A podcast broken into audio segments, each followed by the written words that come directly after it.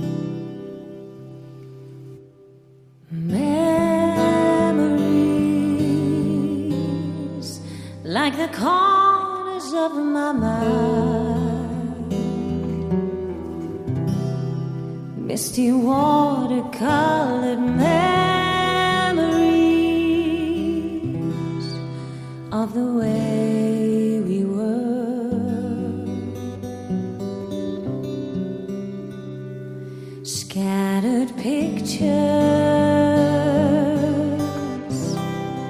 of the smiles we left behind.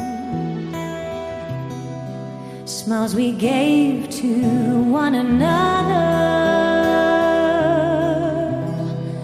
of the way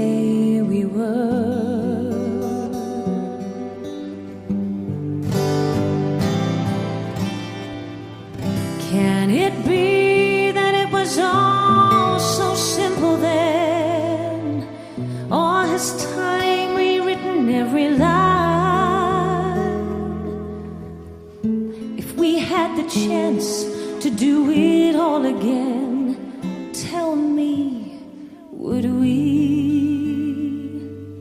Could we? Memories may be beautiful and yet what's too painful to remember?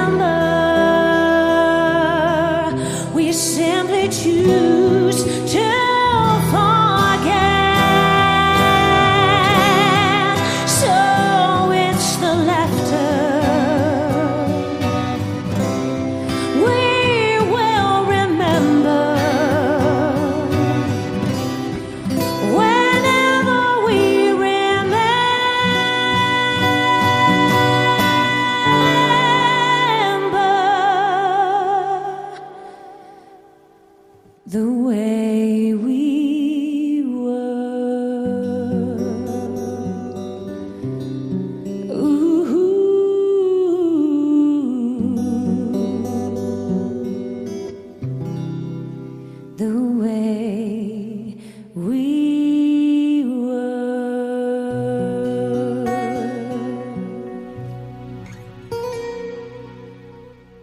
noches amigos, bienvenidos a la liturgia de la semana. Aquí en Radio María nos encontramos un sábado más, este sábado 13 del mes de marzo, a las 9 de la noche en Radio María para ofrecerles una hora dedicada a la liturgia, una hora dedicada a poder reflexionar sobre aspectos desde una perspectiva litúrgica. Vamos a acercarnos a esta cuarta semana de Cuaresma que estamos ya comenzando, vamos a acercarnos a ver qué nos ofrece la liturgia de la palabra en esta semana de Cuaresma que estamos empezando.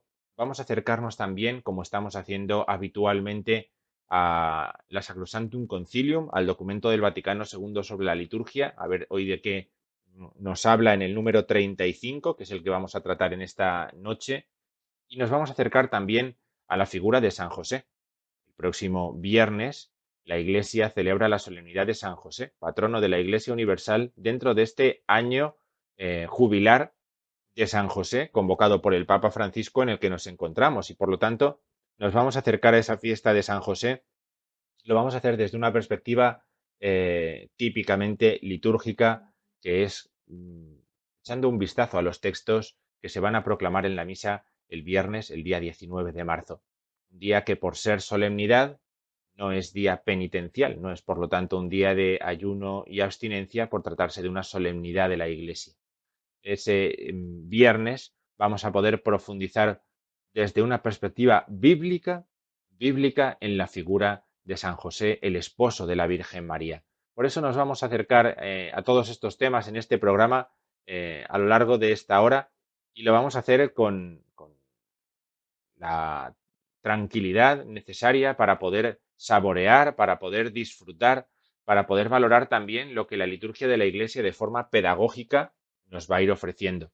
La cuarta semana de Cuaresma, la cuarta semana de este tiempo de preparación para la Pascua, es un tiempo, es una semana muy particular. Luego vamos a ver estos elementos que hacen de esta semana eh, una semana diferente con respecto a las tres anteriores que hemos vivido. Vamos a vivir el cambio del paso de la mitad de la cuaresma, como se celebraba antiguamente en tantos ritos, eh, incluso aquí, en nuestro rito hispano, en nuestro rito hispano mozárabe también se celebraba un domingo a la mitad de la cuaresma. Vamos a hablar de esto un poquito, vamos a acercarnos un poquito ahora al calendario litúrgico en primer lugar, después nos acercaremos a la fiesta de San José, a la solemnidad de San José, terminaremos hablando de Sacrosantum Concilium número 35. Este es el menú que les presentamos para la cena de esta noche. Este es el menú que les ofrecemos para este programa La Liturgia de la Semana aquí en Radio María después de haber escuchado un poquito de música para empezar, después de haber mm, comenzado con ese eh, The Way We Were, ¿verdad? Tal como éramos, eh, de una manera muy particular, cantado por eh, Kerry Ellis, ¿no? Con la guitarra de Brian May, aquel guitarrista de Queen. Pues vamos a continuación a comenzar nuestro programa, vamos a no retrasarnos más, vamos a comenzar comentando qué nos dice el calendario litúrgico en esta cuarta semana del tiempo de Cuaresma. Vamos a por ello. Domingo 14 de marzo del año 2021, domingo cuarto de Cuaresma, o también llamado domingo de Letare. Letare, alegraos, esa alegría en la que se nos, a la que se nos habla, de la que se nos habla en el cuarto domingo de Cuaresma. ¿Por qué domingo de Letare? ¿O por qué esa alegría? ¿Cuál es el motivo de la alegría? El motivo de esta alegría es que hemos pasado el ecuador de la cuaresma. Llevamos ya más tiempo de cuaresma del que nos queda. Y como cualquiera que hace un camino, como cualquiera que hace un recorrido, una peregrinación, eh, el hecho de pasar el ecuador, por así decirlo, el hecho de llevar más de lo que le queda por hacer, siempre es una causa de alegría. Uno afronta que llega eh, a la recta final afronta la, parte definitiva de su camino y que ha pasado lo más duro, la parte más fuerte, ya la ha superado. La cuarta semana de Cuaresma es, por lo tanto, el cuarto domingo, es un domingo que nos habla de que ya hemos hecho la parte más larga de nuestro recorrido penitencial, de nuestro recorrido cuaresmal. Y aquí se van a producir una serie de cambios que nos viene muy bien conocer y que nos viene muy bien para valorar también el motivo de esta alegría. ¿no? Pensemos que la cuaresma ahora mismo ya no es un tiempo de grandes penitencias, no, no, no, no es un tiempo durísimo. ¿no? Los cristianos, eh, pues, por gracia o por desgracia, ¿no? no es momento tampoco de valorar esto, la experiencia de la penitencia que hacemos en el tiempo de cuaresma actualmente no es en todo caso comparable a la penitencia que se hacía en el tiempo de Cuaresma, tiempo atrás, ¿no? Y por lo tanto, eh, eh, antes era un tiempo muy duro. ¿Qué suponía hacer un tiempo muy duro de ayunos, de penitencias, de sacrificios, eh, de, esfuerzos y de compromisos, ¿no? Un tiempo muy duro de, de arrepentimiento en la vida de los cristianos. Pues esto suponía, suponía que, que ciertamente eh, el paso de los días era un paso penoso, un paso complicado, un paso complicado. Atravesar el ecuador de ese tiempo penitencial supone un momento de respiro, un momento de relajo, un momento de, descanso, ¿no?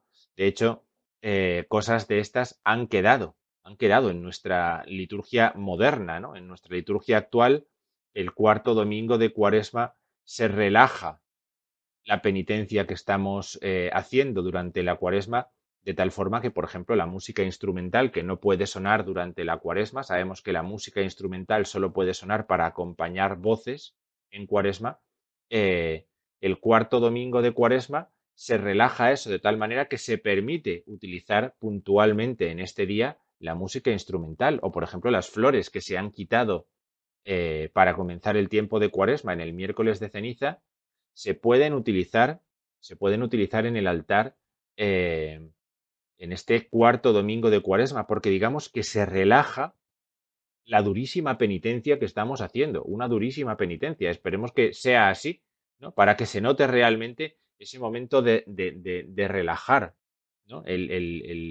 las costumbres y que eso nos permita retomarlas con fuerza. De hecho, eh, el, morado suave de las casullas, ese morado más, más eh, ligero, un morado más claro, que se emplea en las vestiduras litúrgicas el cuarto domingo de cuaresma, viene a significar esto, que se suaviza la cuaresma, se suaviza durante un día. ¿eh? Es un morado más claro que indica esto, ¿no? que hay un día pasado el ecuador, el ecuador de la cuaresma, en el que se, se suaviza todo, ¿para qué? Para retomar fuerzas y afrontar la parte final de este periodo, eh, de este cuaresmal. Es muy interesante, es muy interesante que aprendamos también el sentido de estas cosas, ¿no? Es si hay una cuaresma fuerte, unas penitencias fuertes, pues el relajo es un relajo que se nota mucho más quien viva la cuaresma con un espíritu de penitencia bastante más liviano, pues podemos decir que este cambio del cuarto domingo de cuaresma le será pues más testimonial, ¿no? Algo más eh, hacia afuera de lo que realmente supone hacia adentro, ¿no? Pensemos que todo esto nace eh, de la Sagrada Escritura. En Juan 7 se dice que Jesús sube a la fiesta de las tiendas a Jerusalén a la mitad de la fiesta y ese a la mitad de la fiesta lo que indica es el Señor aparece a la mitad de la fiesta, por lo tanto paramos y celebramos a la mitad de la fiesta. Bueno, pues este sentido que tiene este domingo cuarto de cuaresma de letare, de alegría, viene motivado por eso. La alegría es porque ya uno empieza a vislumbrar el final de sus penitencias, empieza a vislumbrar el objetivo que se había marcado, que es llegar a la Pascua. Otra manera de significarlo la vamos a ver a partir del lunes. Pero vamos a fijarnos primero en las lecturas de este domingo cuarto de Cuaresma. La primera es la lectura eh, del segundo libro de las Crónicas, un relato que, recordamos bien, la alegría de Israel cuando es liberado de la cautividad de Babilonia, la alegría, la fiesta que el pueblo tiene que hacer porque Dios ha manifestado su misericordia y ha concedido la liberación a su pueblo. Y eso es causa de hacer fiesta. Es una manera de anunciarnos lo que va a suceder, ¿no? También en este sentido, Juan 3, el Evangelio que escuchamos en este día, viene a decirnos esto. Dios envió a su Hijo no para condenarlo, sino para que el mundo se salve por él. Y eso supone alegría, eso supone un respiro, eso supone tranquilidad. El hombre puede afrontar, puede afrontar con alegría lo que viene por delante, en cualquier situación existencial en la que estemos. Esta palabra es una palabra que viene a cumplirse. Nosotros tenemos que creer en ella. Esto es lo que dice Jesús en el Evangelio, que creamos en su palabra. Creamos en su palabra.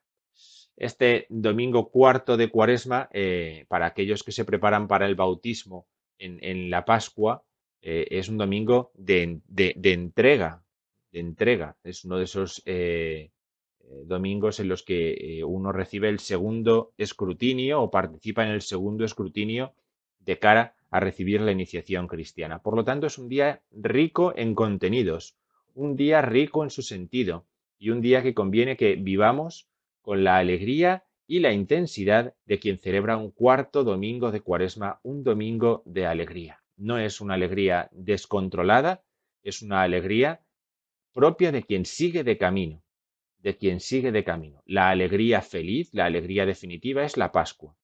Este es más bien un respiro, un, pequeño respiro dentro del tiempo de cuaresma que estamos viviendo.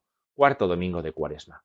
Si pasamos al lunes, lunes 15, lunes de la cuarta semana del tiempo de cuaresma, vamos a notar una nueva perspectiva también en la liturgia de la palabra. la primera parte de la cuaresma, hasta este Ecuador, que es el domingo en el que estamos ya, la primera parte es muy ascética.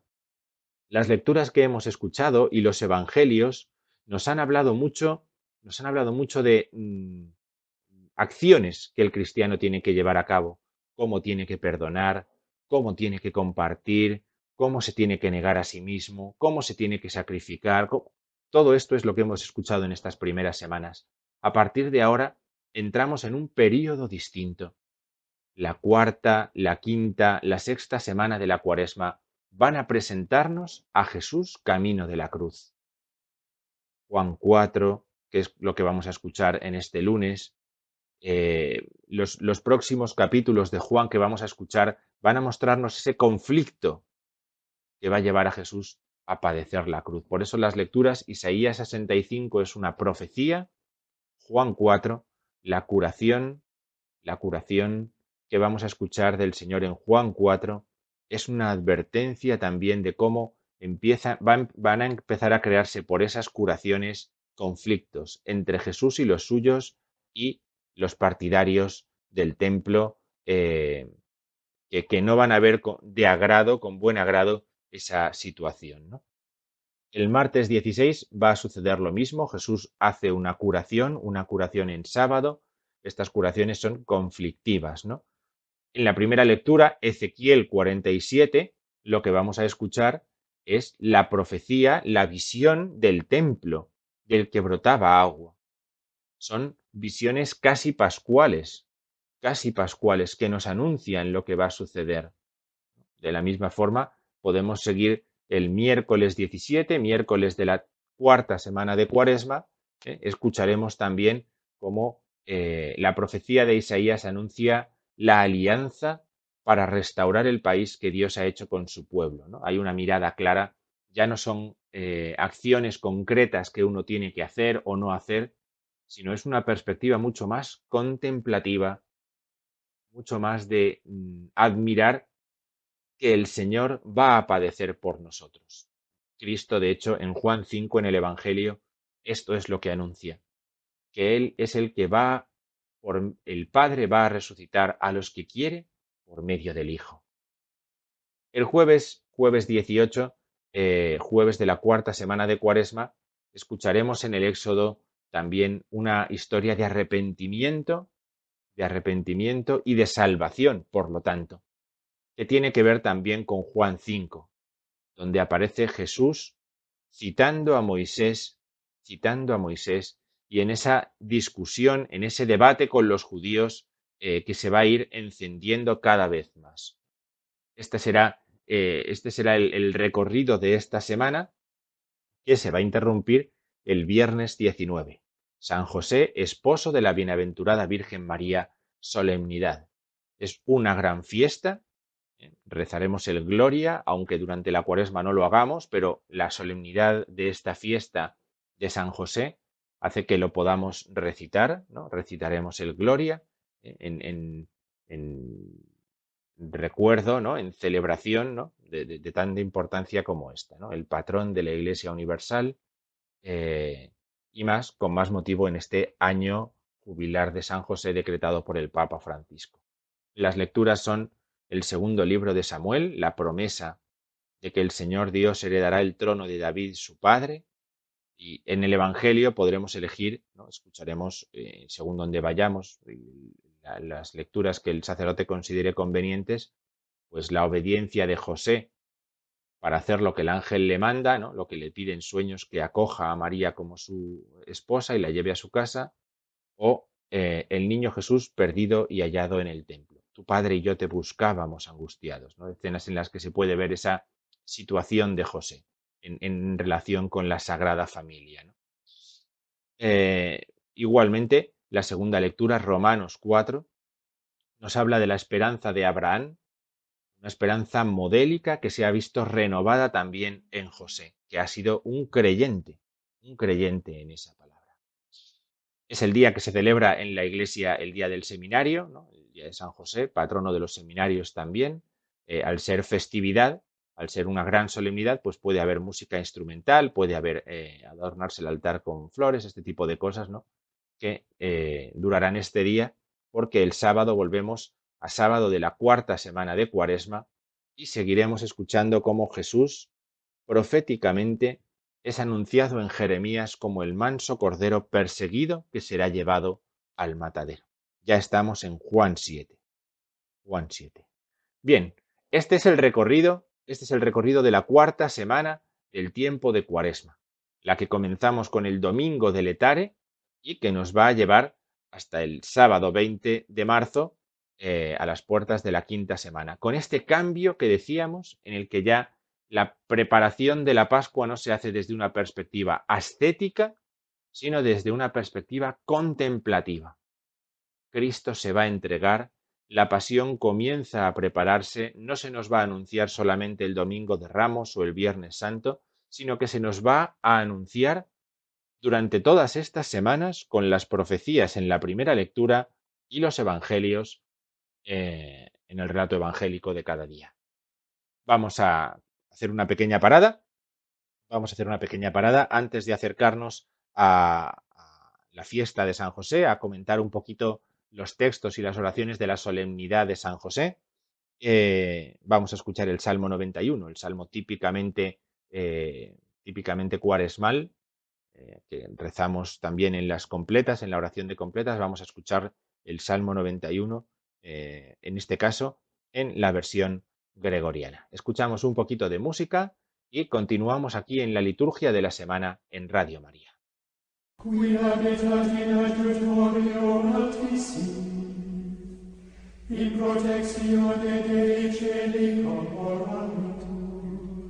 Dice Dominus sceptor Deus est tu et refugium meum, Deus meus ferabor in eum, omnia mipse libera vit mecem atque et aferro nascam.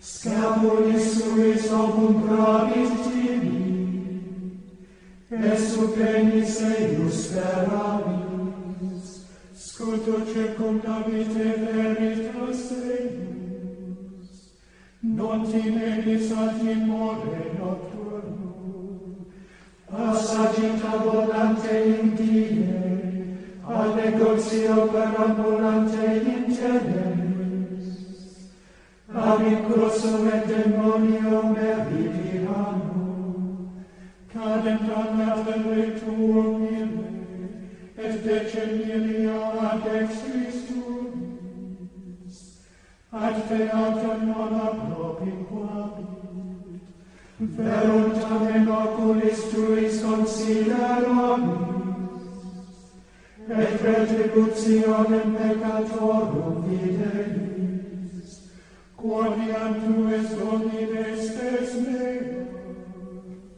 ad visicum posuisti refugium tuum, non ascedat ad te malum, et flagellum non approprium habit tabernaculo tuum, quae an angelis suis cantabit te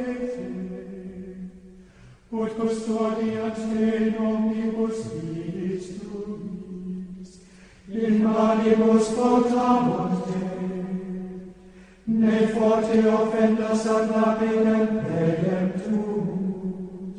Super aspidem et basilis cum ambulare et conculcabis feionem et draconem, quoriam in meseravis liberaborium, protegam meum quoniam coniovit nomen meum, clamabit ad me et eco exaudiam meum, cum ipso subit tribulationem, et ripiam meum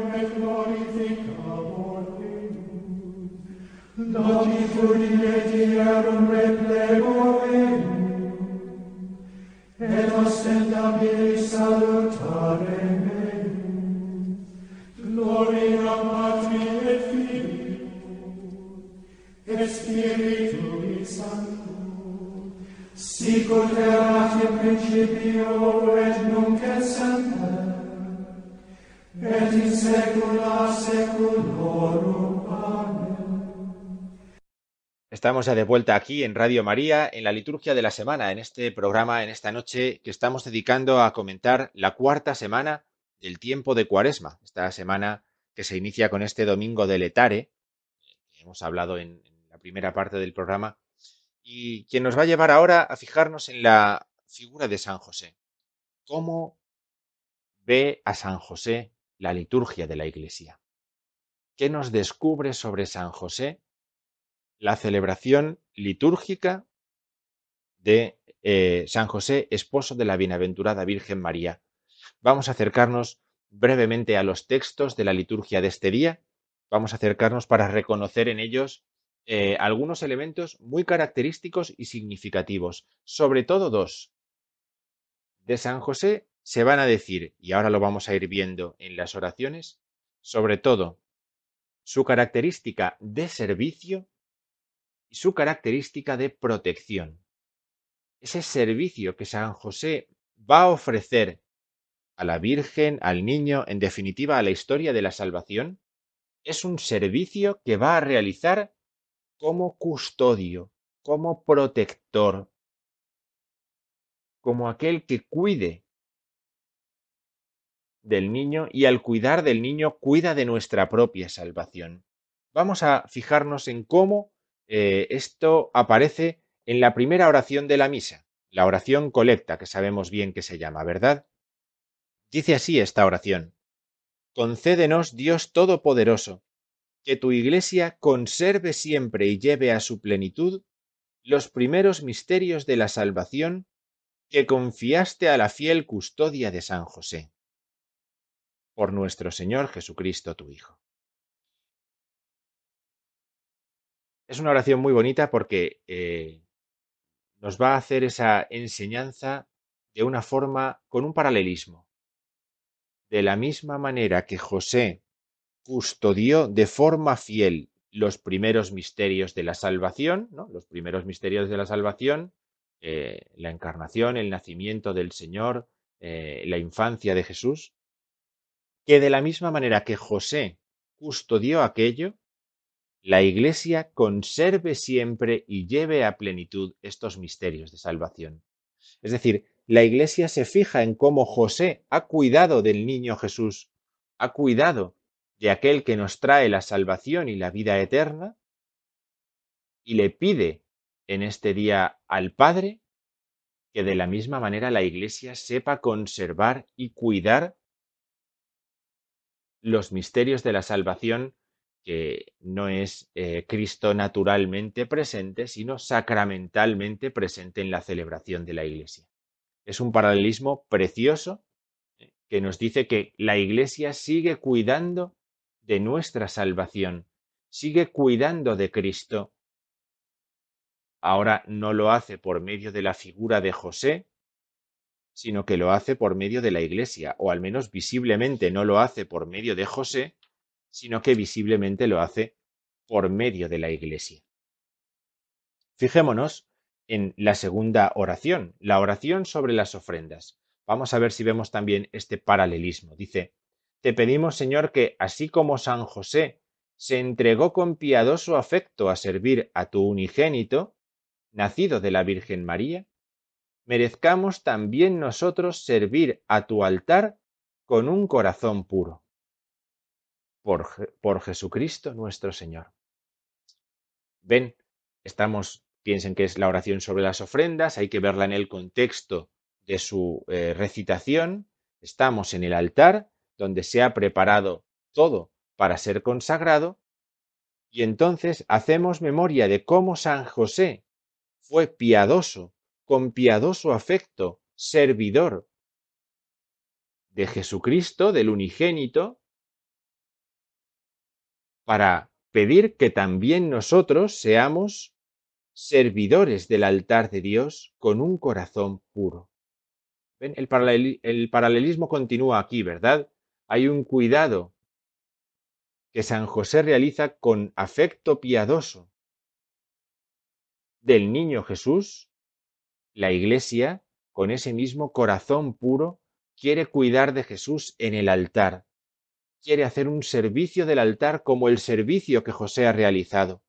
Se fija en el servicio que José ha llevado a cabo en su vida con el niño y dice, Padre, que también nosotros sirvamos así al Señor. El servicio de José es un servicio modélico, ejemplar para la Iglesia. Y en esta oración lo encontramos de una forma mmm, claramente, claramente comparado. Vamos a la última oración de la misa, la oración de después de la comunión, que dice de la siguiente forma. Dice, defiende Señor con tu protección continua a tu familia, alegre por la solemnidad de San José, y al saciarla con el alimento de este altar, conserva con bondad tus dones en ella. Por Jesucristo nuestro Señor. Bien, aquí encontramos una perspectiva un poco diferente, ¿verdad? Aquí no se busca tanto, como sucede en las oraciones poscomunión, no se busca tanto eh, ese paralelismo como el, llevarnos a, mirar eh, el fruto que va a producir en nosotros lo que hemos comido, ¿no? Lo que hemos comulgado. Como San José protegió a su familia, que también nosotros sepamos, saciados por lo que hemos comido, conservar los dones esa eh, comunión deja en ella. Entonces, eh, lo que estamos buscando es mirar también, ¿no? abrir a una perspectiva, digamos que de futuro. Se termina la celebración, la vida continúa y nosotros lo que queremos es que en la vida sepamos conservar esos dones, sepamos protegerlos de la misma manera que protegió José también a su familia. Por lo tanto, esa protección y ese servicio que hemos visto se encuentran de una forma mm, muy clara, muy clara en estas lecturas, en estas oraciones, perdón, de la eh, celebración de San José. Podemos echar un vistazo, todo esto es eh, muy por encima, ¿no? No nos da tiempo a profundizar sobre todo en el contenido bíblico que hay en estas oraciones, aunque ahora hablemos un poquito de las lecturas, pero podemos echar un vistazo también al prefacio el prefacio de la misa tiene un párrafo, un párrafo eh, que nos habla de San José. Es el, prefacio de San José. Tiene un, párrafo, un párrafo que dice así. Porque Él es el hombre justo que viste por esposo a la Virgen Madre de Dios, el servidor fiel y prudente que pusiste al frente de tu familia, para que haciendo las veces de padre, cuidara a tu unigénito, concebido por obra del Espíritu Santo, Jesucristo Señor nuestro. Por él los ángeles alaban tu gloria, ta, ta, tal, ¿no? ¿Qué es lo que hemos encontrado en esta oración? En esta oración hemos encontrado primero que de José se dice que es el hombre justo. El hombre justo. ¿eh? Vemos aquí la resonancia evangélica. José que era justo y no quería, no quería eh, repudiar a la Virgen, ¿no? José, el hombre justo, así es como es presentado en los Evangelios, así es como es presentado en la celebración de la liturgia. Él fue dado por esposo a la Virgen Madre de Dios. De José se nos dice también que es el servidor fiel y prudente. José va a llevar a cabo un servicio. Un servicio fiel, es decir, de fe, un servicio que va a llevar a cabo por fe, porque va a creer, y de forma prudente, es decir, obedeciendo a Dios que le pide, sabiendo distinguir que cuando Dios pide algo hay que responder con el asentimiento de la fe. ¿Y en qué va a consistir ese servicio? En que Dios lo puso al frente de su familia. Al frente de su familia estando la Madre de Dios, estando el Hijo de Dios, el Padre elige a San José para que cuide de esa familia, para que haga las veces de padre y cuidara del unigénito, que no había sido concebido por José, sino, dice la oración, por obra del Espíritu Santo. De tal manera que en esta confesión de fe, ¿eh? fíjense de qué manera tan concreta pero a la, vez, tan delicada, encontramos no solamente lo que las escrituras nos enseñan de San José, sino cómo la Iglesia ha recibido esta enseñanza. Si uno va a misa, y esto es a lo que queremos venir siempre que explicamos textos de la liturgia, si uno va a misa, escucha con atención las oraciones de la misa y se adhiere a ellas, convierte la celebración de la liturgia en una auténtica confesión de su fe. Y va a salir de la celebración, evidentemente, con una fe más grande que con la que ha entrado. Por eso, aquí en la liturgia de la semana siempre les animamos a escuchar atentamente las oraciones de la misa. La oración colecta, la oración sobre las ofrendas, el prefacio y la oración de poscomunión porque son como una columna vertebral que mantiene la celebración, que la sostiene y que le da a la vez una dirección, una explicación. En estas cuatro oraciones hemos visto lo que creemos sobre San José. Esto es lo que la Iglesia cree sobre San José. Con estos elementos, estos cuatro elementos, y con la liturgia de la palabra, la Iglesia nos anima a profundizar en la figura de San José. La primera lectura, y podemos echar un vistazo a las lecturas de la misa, la primera lectura es la lectura de la segunda del segundo libro de Samuel, el capítulo 7, donde Natán va a recordarle, va a anunciarle al, al rey David la descendencia que le espera. David quería construir un templo, recordamos bien, pero la palabra, la palabra templo en hebreo tiene, eh, es el mismo, la misma palabra que descendencia. Y entonces Natán le dice a David, tú no le vas a construir un templo al Señor, el Señor te va a construir a ti una descendencia. Y de esa forma se va a consolidar, se va a consolidar tu reinado no se va a consolidar porque hagas un edificio de piedra, eso lo hará tu hijo Salomón, sino que se va a consolidar tu reinado porque de tu descendencia vendrá el que será hijo al que Dios llamará hijo y que llamará a Dios Padre. Estos versículos que nosotros escuchamos en el Adviento y en la Navidad explican muy bien que San José va a ser de esa descendencia de David y le va a dar esa filiación davídica al Hijo de Dios. Por eso José, de la casa de David, tendrá que ir a empadronarse a Belén cuando llegue el momento de la Natividad. Eso será de lo que nos hable el Evangelio, Mateo 1 nos recuerda cómo José, que no quería denunciar a María, la lleva a su casa porque así se lo dice el ángel que haga. Ese hijo viene del Espíritu Santo. Y José se despertó e hizo lo que le había mandado el ángel. La obediencia de José, su prudencia, que decía el prefacio que hemos escuchado hace un momento. Esta fe con la que José ha creído el anuncio del ángel entronca con la fe de Abraham, que es de la que nos habla la segunda lectura. La fe de Abraham lo convierte en nuestro Padre en la fe. La fe de Abraham es la fe de José. Por eso José también es nuestro Padre.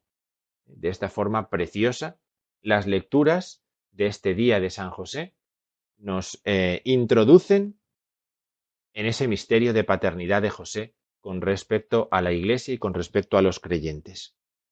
Fíjense como en este, eh, en este tiempecito, en este cuarto de hora, con las lecturas y con las oraciones, hemos hecho casi una homilía, una reflexión eh, que nos ayude a todos a vivir mejor, a celebrar mejor el viernes la solemnidad de San José, el esposo de la Virgen María. Bien, eh, eh, sería un tema infinito, daría para montones de charlas, ¿no? En muchísimas parroquias, en muchísimas eh, diócesis, aprovechamos estos días para ofrecer charlas cuaresmales y lo hacemos este año con el acento especial del año de San José, bueno, pues yo les animo que también participen en algunas de esas charlas referidas al año de San José en estos días, porque como ven el contenido está ahí disponible para todos. Si no van a poder asistir a ningunas, lean la carta que el Papa Francisco ha escrito con motivo del año de San José, esa carta que se llama Patris Corde.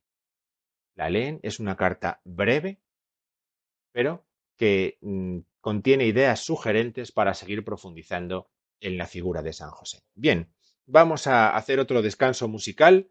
Vamos a volver a escuchar el Salmo 91, pero ahora lo vamos a hacer en una versión un poco más moderna, una versión de una cantante eh, americana que, mm, una versión gospel, interpreta este mismo Salmo 91 eh, que hemos escuchado antes en Gregoriano. Escuchamos un poquito de música y continuamos aquí en la liturgia de la semana en Radio María.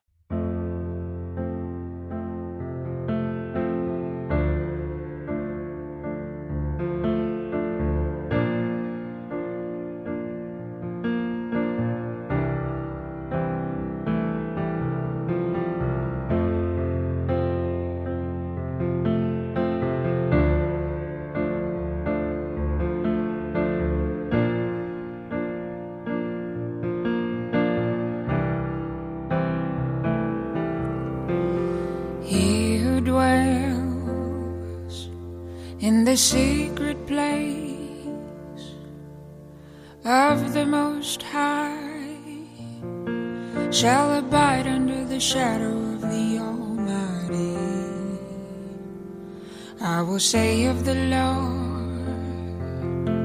He is my refuge and my fortress my God, Surely He shall deliver you from the snare of the fowler and from the perilous pestilence.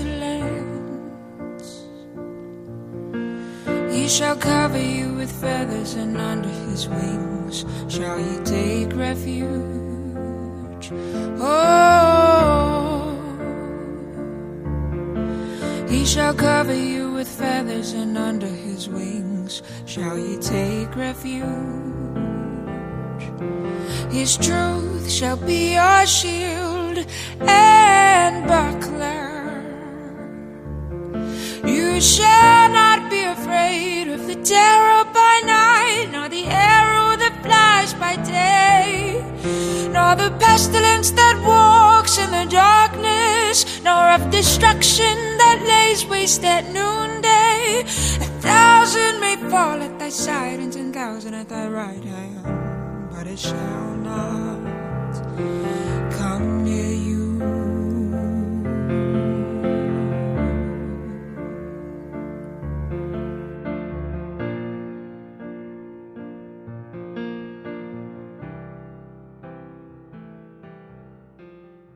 Tú que habitas al amparo del Altísimo, que vives a la sombra del Omnipotente, di al Señor, refugio mío, alcázar mío, Dios mío, confío en ti. Él te librará de la red del cazador, de la peste funesta, te cubrirá con sus plumas, bajo sus alas te refugiarás, su verdad es escudo y armadura. No temerás el espanto nocturno, ni la flecha que vuela de día, ni la peste que se desliza en las tinieblas, ni la epidemia que devasta a mediodía. Caerán a tu izquierda mil, diez mil a tu derecha, a ti no te alcanzará. Nada más mirar con tus ojos verás la paga de los malvados, porque hiciste del Señor tu refugio, tomaste al Altísimo por defensa. No se te acercará la desgracia, ni la plaga llegará hasta tu tienda, porque a sus ángeles ha dado órdenes para que te guarden en tus caminos te llevará en sus palmas, para que tu pie no tropiece en la piedra.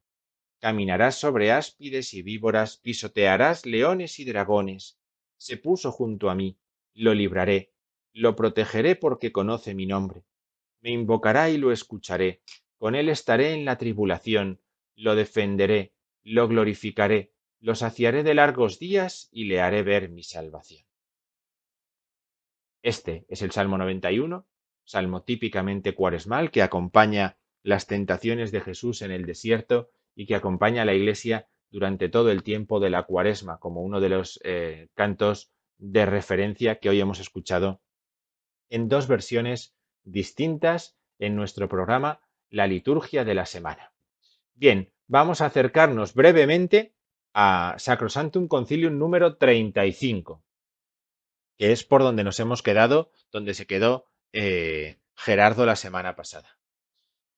Dice así el número 35. Para que aparezca con claridad la íntima conexión entre la palabra y el rito en la liturgia, primero, en las celebraciones sagradas debe haber lectura de la Sagrada Escritura más abundante, más variada y más apropiada. Segundo, por el sermón parte, por ser el sermón parte de la acción litúrgica, se indicará también en las rúbricas el lugar más apto en cuanto lo permite la naturaleza del rito. Cúmplase con la mayor fidelidad y exactitud el ministerio de la predicación. Las fuentes principales de la predicación serán la Sagrada Escritura y la liturgia, ya que es una proclamación de las maravillas obradas por Dios en la historia de la salvación o misterio de Cristo, que está siempre presente y obra en nosotros, particularmente en la celebración de la liturgia. Tercero, incúlquese también por todos los medios la catequesis más directamente litúrgica y, si es preciso, téngase prevista en los ritos, en los ritos mismos, breves moniciones, que dirá el sacerdote u otro ministro competente, pero sólo en los momentos más oportunos, con palabras prescritas u otras semejantes. Y cuarto, foméntense las celebraciones sagradas de la palabra de Dios en las vísperas de las fiestas más solemnes, en algunas ferias de Adviento y Cuaresma, y los domingos y días festivos, sobre todo en los lugares donde no haya sacerdotes, en cuyo caso debe dirigir la celebración un diácono u otro delegado por el obispo. Bien, ¿de qué nos habla este número 35? Nos habla de que la liturgia se celebra, como hemos visto en números anteriores, con ritos y palabras, oraciones y signos. En la liturgia todo sucede así. Una palabra o unas palabras acompañan a un gesto y lo explican.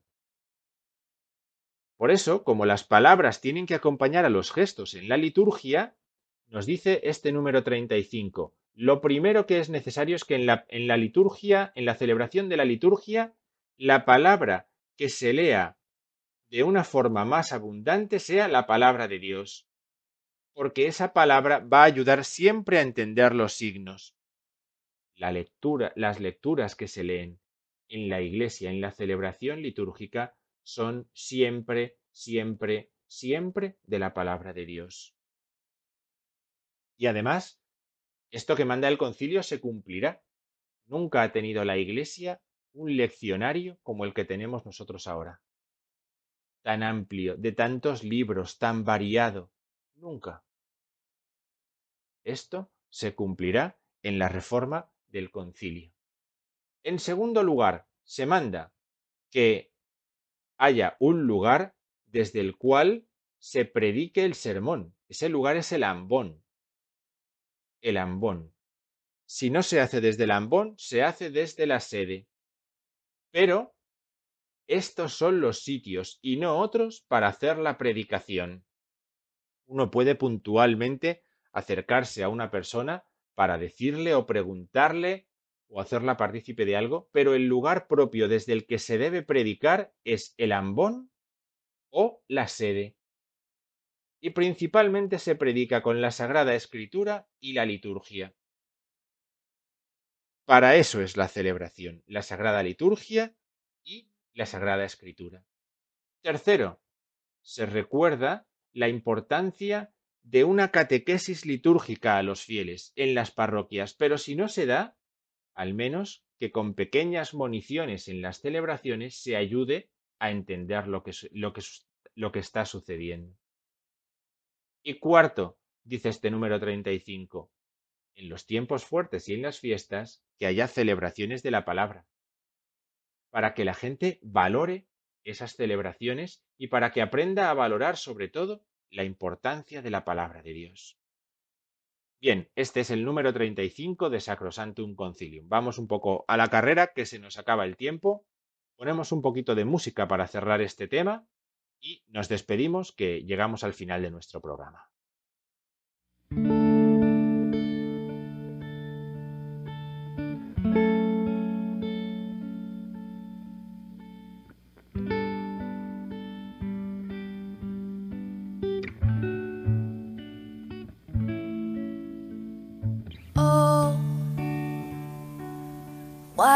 Look so sad? The tears are in your eyes. Come on and come to me now. And don't, don't be ashamed to cry. Let me see you through. Cause I've seen the dark side too.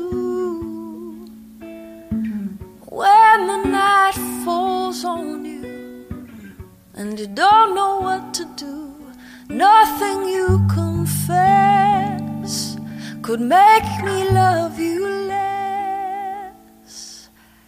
I'll stand by you. I'll stand by you. Won't let nobody hurt you. I'll stand by you. So, if you're mad, get mad. Don't hold it all inside. Come on and talk to me now. Hey, what have you got to hide? Well, I get angry too. Yeah, I'm alive like you. When you're standing at the crossroads don't know which path to choose, let me come along. Cause even if you're wrong, I'll stand by you. I'll stand by you.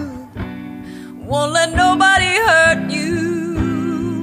I'll stand by you, baby, even to your darkest hour, and I'll never desert you. I'll stand by you.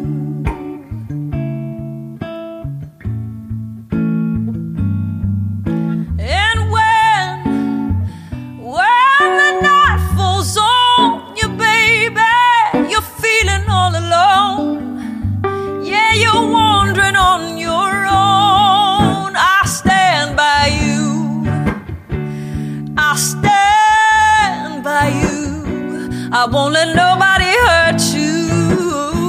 I stand by you, baby, even to your darkest hour, and I'll never desert you. I stand by you. I'll stand by you. Won't let nobody hurt you. I'll stand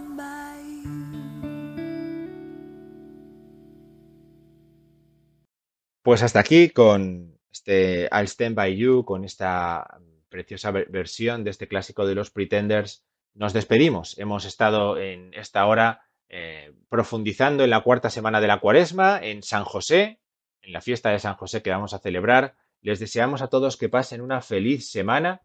Continúen siempre en nuestra compañía aquí con nosotros en Radio María. Que pasen una muy feliz noche.